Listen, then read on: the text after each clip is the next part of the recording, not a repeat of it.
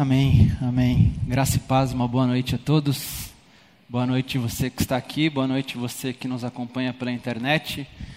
E eu quero mais uma vez me unir à oração do pastor Felipe, pedindo a Deus perdão pelo nosso pecado estrutural, pelo sistema que nós criamos, mas especialmente pedindo o consolo do Espírito Santo àquelas famílias e aquelas pessoas ali em Minas Gerais, que a graça de Deus seja derramada e que aquelas pessoas percebam a presença de Deus ao lado delas nesse momento.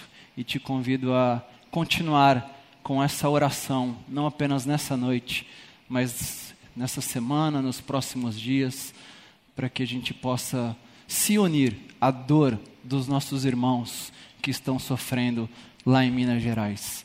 Mas eu te convido agora, essa noite, a ler um texto das Escrituras comigo e peço que então você abra a sua Bíblia no Evangelho de Marcos, no capítulo 4, e quero ler com vocês a partir do versículo 35, esse texto das Escrituras Sagradas.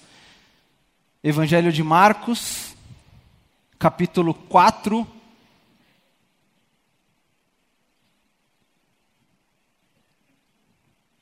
a partir do versículo número 35, onde o texto das Escrituras Sagradas diz o seguinte: Naquele dia, ao anoitecer, disse ele aos seus discípulos: Vamos para o outro lado. Deixando a multidão, eles o levaram no barco, assim como estava. Outros barcos também o acompanhavam. Levantou-se um forte vendaval, e as ondas se lançavam sobre o barco, de forma que este ia se enchendo de água. Jesus estava na popa, dormindo com a cabeça sobre um travesseiro.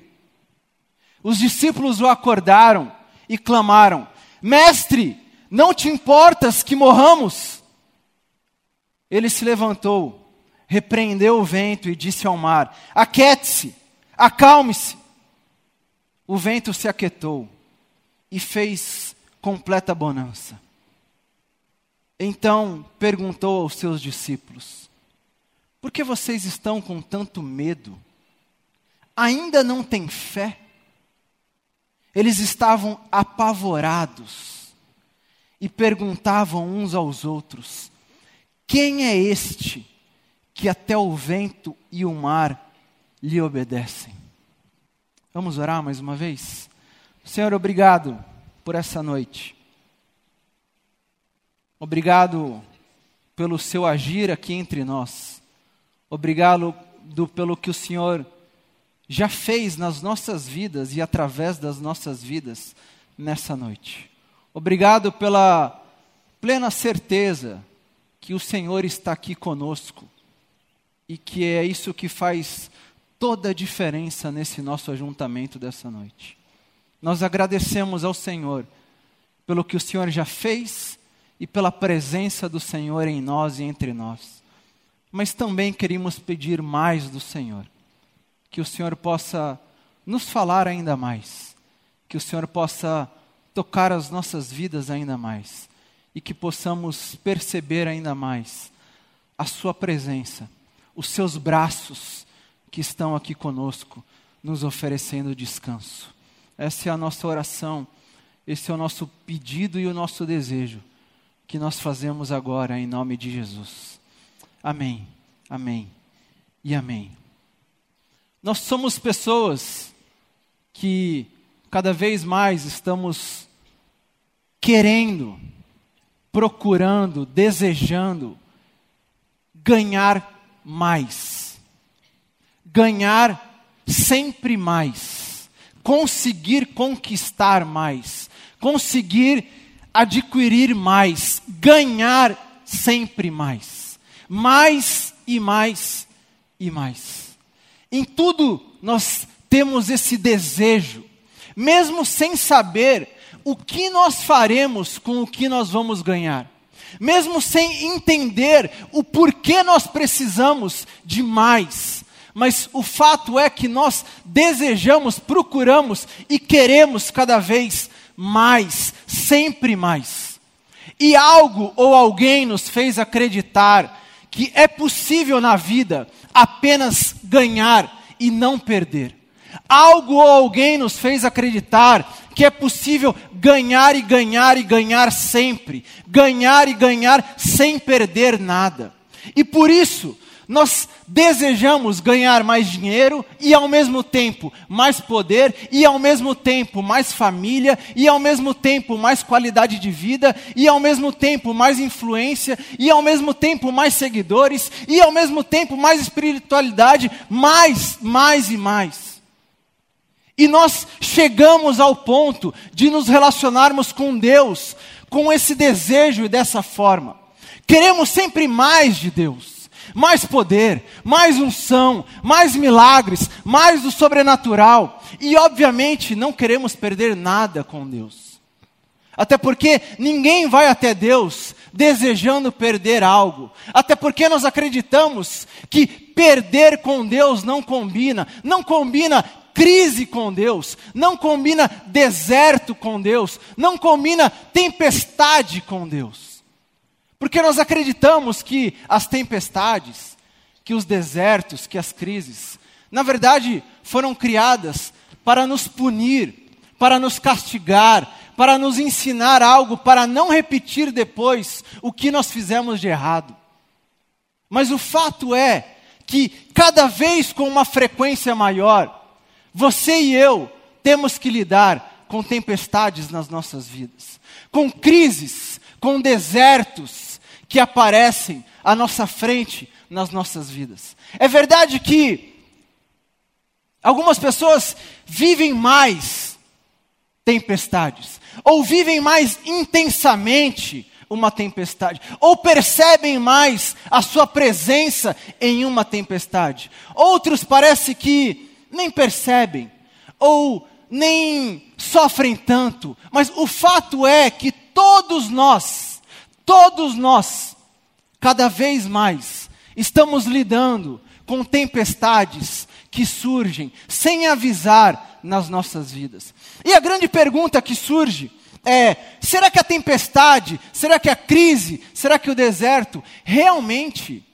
é apenas algo para nos punir?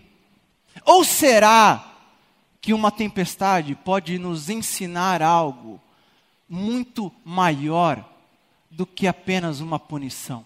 Será que a tempestade é apenas algo para nos castigar? Ou será que nós podemos perceber algo no meio da tempestade que pode mudar completamente a nossa vida e a nossa relação com Deus nas tempestades? Essa passagem que nós lemos no Evangelho de Marcos, capítulo 4, mostra Jesus com seus amigos e multidões à sua volta. Multidões que foram até ele para escutar, para saber quem ele era, para entender melhor quem era aquele Jesus. E o texto diz um pouco antes, depois você quiser ler na sua casa, que as multidões eram tantas que Jesus decide subir em um barco para usar de palco, para que as pessoas pudessem ouvi-lo e vê-lo melhor, porque era muita gente que estava à sua volta, querendo entender quem ele era, o que ele tinha de novo. E enquanto ele está falando, em um determinado momento, ao cair do dia, ele decide atravessar o mar e ir ao outro lado com seus amigos, com seus discípulos. Mas ele estava no mar da Galileia. E o mar da Galileia ficava aproximadamente 48 quilômetros de um monte chamado Hermon. E esse monte Hermon, que ficava a 48 quilômetros daquele mar, enviava um ar quente em direção a esse mar. E esse mar, por sua vez, enviava um ar frio em direção àquele monte. E o choque do ar quente com o ar frio criava constantemente e regularmente tempestades naquela região. Tempestades com fortes ventos, tempestades com muita água, tempestade com raios e trovões, tempestades que aquelas pessoas conheciam, que era normal, que era comum, que fazia parte do dia deles. Que aquelas pessoas daquela região já escutavam falar, que pescadores daquela região já lidavam constantemente. Que pessoas, pescadores, que eram discípulos de Jesus, já estavam acostumados a enfrentar, a lidar, a passar por elas. Mas o texto diz que aqueles homens ficaram com medo, ficaram apavorados, ficaram amedrontados com aquela tempestade que se apresentou. E é muito interessante notar como nós nos parecemos com aqueles homens. Porque nós sempre enfrentamos tempestades. As tempestades, elas nunca são novidades nas nossas vidas, mas sempre que elas aparecem, nós temos medo. Nós já passamos por muitas e muitas e muitas e muitas tempestades, mas sempre que elas aparecem nas nossas vidas, nós ficamos com medo, nós ficamos amedrontados, nós ficamos apavorados, nós não sabemos lidar com elas. E talvez isso mostre o porquê cada vez mais nós estamos vivendo com medo porque cada vez mais estamos enfrentando tempestades sem necessariamente saber lidar e passar por elas. Eu li uma pesquisa recente, no final desse ano, que disse que nós sofremos dez vezes um medo maior do que os nossos pais sofreram. Essa mesma reportagem disse que hoje de 25 a 30% da população lida com um medo profundo todos os dias. Todos os dias, 25 a 30% de quem está aqui lida com um medo profundo todos os dias. E talvez você possa me falar, pastor, mas eu não tenho esse medo.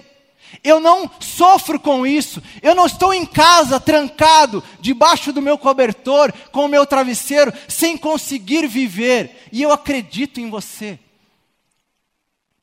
Mas esse medo não necessariamente nos faz paralisar a nossa rotina mas esse medo nos faz sobreviver à nossa rotina e não viver a vida verdadeira, a vida plena, a vida feliz, a vida alegre, a vida, a vida.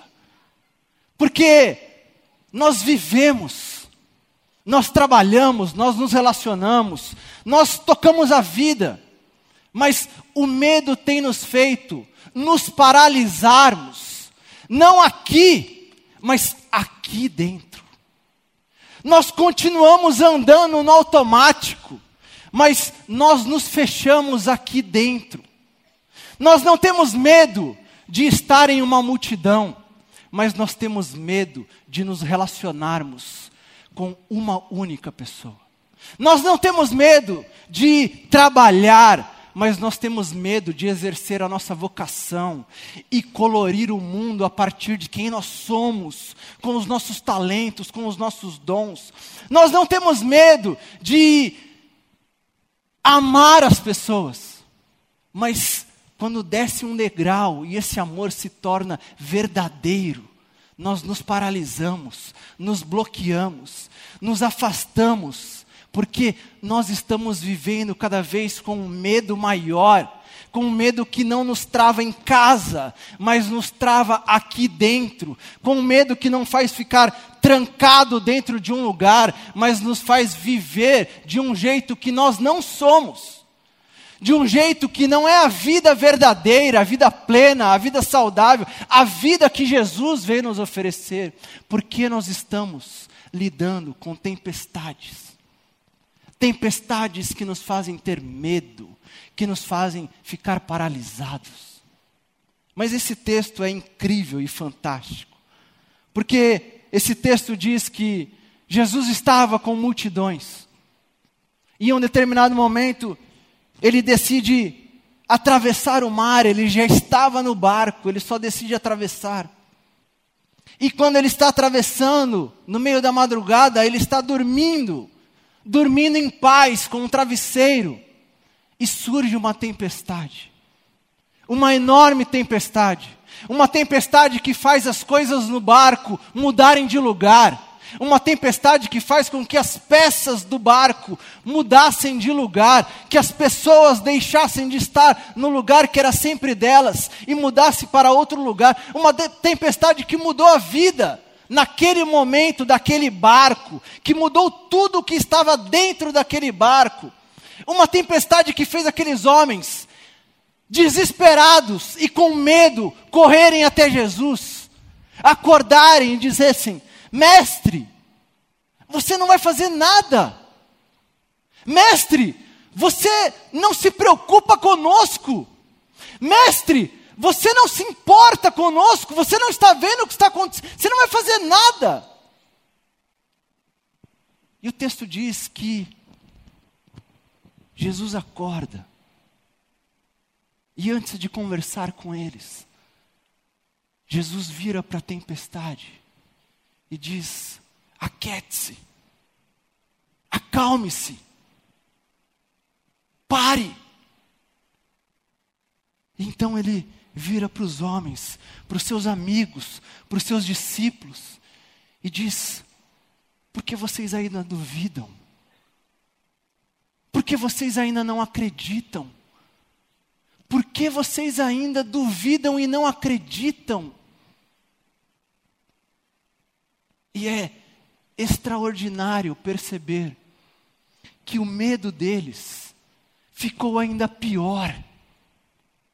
Texto diz que eles passaram a ficar transtornados, apavorados.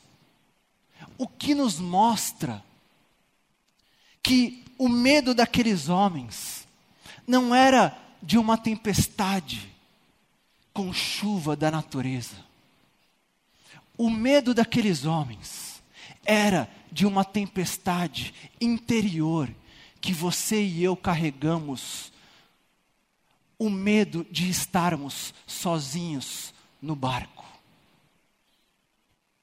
O medo daqueles homens não era de uma chuva forte, porque eles conheciam aquela chuva.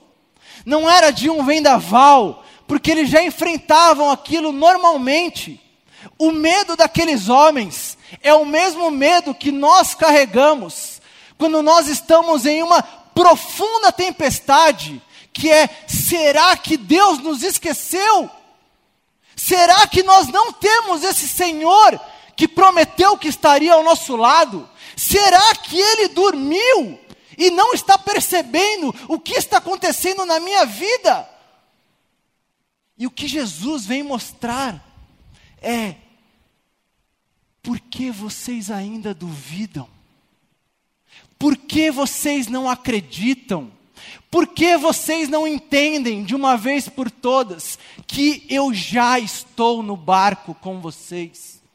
Vocês não precisam me avisar, vocês não precisam me convidar, eu já estou no barco com vocês. Vocês não entenderam que tudo que vocês passarem, que quaisquer circunstâncias que a vida apresentar a vocês, eu já estou com vocês. Tudo pode mudar, o vento pode mudar todas as peças, o vendaval pode levar todas as pessoas, mas eu não mudo de lugar, nada nem ninguém conseguiu me tirar do lugar que é meu, nem a morte conseguiu me arrancar, porque eu continuo no mesmo lugar de sempre, eu sou o Senhor de vocês, eu já estou no barco, por que vocês duvidam? Por que vocês não acreditam que eu já estou com vocês na tempestade? Por que vocês não conseguem entender que a vida sim apresentará tempestades, mas vocês jamais estarão sozinhos, porque eu entrei no barco de vocês, eu já estou com vocês. Por que vocês duvidam? Por que vocês não acreditam? Por que vocês não me percebem?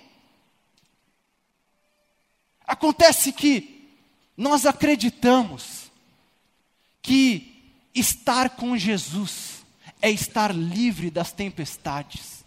Nós acreditamos que estar com Jesus é não perder. Nós acreditamos que estar com Jesus é sempre ganhar. E o que Jesus veio nos oferecer não é nada disso. Talvez o contrário, o que Jesus veio nos oferecer é estar ao lado dele com mais tempestades, mas com a certeza que nós não estamos mais sozinhos, que nós sempre, sempre, sempre teremos pelo menos a grande companhia, uma, mas a grande companhia. Nós nunca mais viveremos sozinhos, nós nunca mais estaremos a sós, nós sempre, sempre, sempre teremos um companheiro que não nos abandona, porque ele já está no barco conosco. Ele já está, ele não precisa ser convidado, ele já está no barco conosco. Mas quando nós éramos crianças, nós cantávamos músicas que ia, nos mostravam o oposto disso. Porque eu lembro daquela musiquinha que dizia: Com Cristo no barco, tudo vai muito bem, e passa o temporal. Mentira! Às vezes, com Cristo no barco, o temporal aumenta e piora muito mais. Mas o que Cristo vem nos falar é: eu estou no barco. Esqueçam a última parte, com Cristo no barco, ponto. Com Cristo no barco, não importa o que vai acontecer. Com Cristo no barco, não importa se vai ter ondinha, se vai ter. Com Cristo no barco, ponto. O que Jesus vem nos garantir é que Ele está no barco, mas talvez, meu irmão e minha irmã, o temporal vai aumentar. Não vai passar, vai aumentar. Não vai melhorar, vai piorar.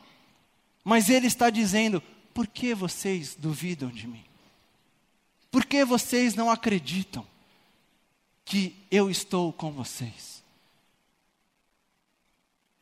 E eu, pensando nesse ano que vamos viver, que já estamos vivendo, inclusive, que inclusive já se passou quase um mês, fico pensando quantas tempestades nós vamos enfrentar, quantos desertos você e eu vamos ter que encontrar, porque a vida é assim mesmo, porque a vida real nos apresenta exatamente isso.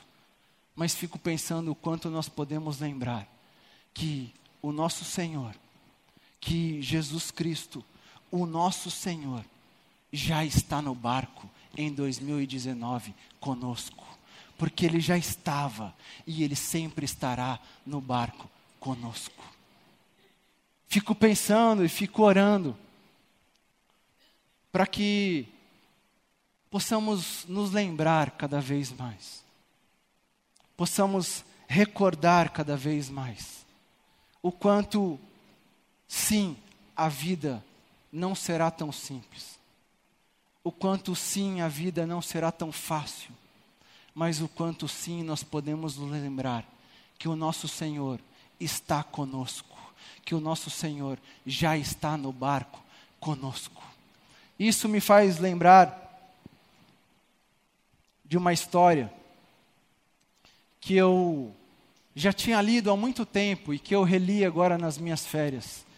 Uma história de um dos autores que eu mais gosto, talvez um dos meus prediletos, que é C.S. Lewis. Quando ele escreve as Crônicas de Nárnia, e em um determinado momento naquela história das Crônicas de Nárnia, C.S. Lewis coloca que existiam duas menininhas, duas garotinhas, Susan e Lucy. E elas estavam prestes a encontrar o grande leão, Aslan, o poderoso leão. E ele escreve colocando que aquelas duas crianças, aquelas duas meninas estavam um pouco antes de encontrar junto com o senhor e a senhora Castor que acompanhavam aquelas meninas. E aquele senhor Castor percebeu que a Suzy estava aflita, estava com medo, estava nervosa, estava ansiosa, estava apavorada em ter aquele encontro. E ele pergunta para ela: por que, que você está assim? O que está que, o que está acontecendo com você? E aquela garotinha diz: Eu achei que ele era um homem.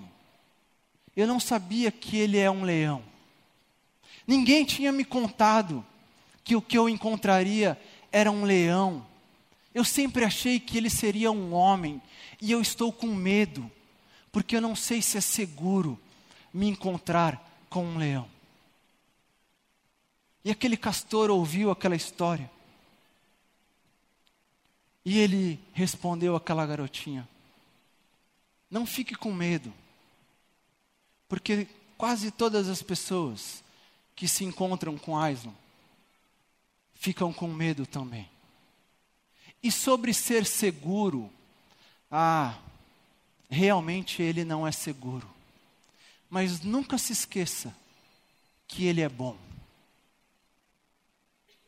Sobre ser seguro, ah, realmente ele não é seguro. Mas nunca se esqueça que ele é bom.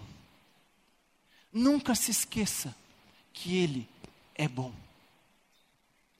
E a minha oração por nós, por você, por mim, é que durante esse ano nós possamos nos lembrar que a segurança que Jesus vem nos oferecer não é nos livrar de tempestades, mas é nos oferecer companhia na tempestade. A segurança que Jesus vem nos oferecer não é nos livrar das dificuldades, mas é nos garantir que a partir dele nós sempre teremos uma companhia nas tempestades, nas dificuldades e nos desertos. Que em 2019 você possa, em meio a momentos onde você vai perceber nitidamente a sua vida tendo tudo alterado, tendo tudo mudado, tendo tudo saído do seu lugar comum, que você possa se lembrar que existe algo que não mudou de lugar, que existe alguém que continua exatamente no seu santo e único lugar, cuidando, protegendo e sendo a nossa eterna companhia. Que você viva intensamente os próximos meses que esse ano nos reserva. Que você, infelizmente eu tenho que falar, que você passe por tempestades, porque a vida é assim mesmo. Mas que você, em cada tempestade, seja surpreendido pelo Senhor, que poderá te falar: não duvide, acredite, eu estou com você passando por isso. Não duvide, não tenha medo, porque você tem alguém que está com você. Não duvide, inclusive de você mesmo. Continue, não pare.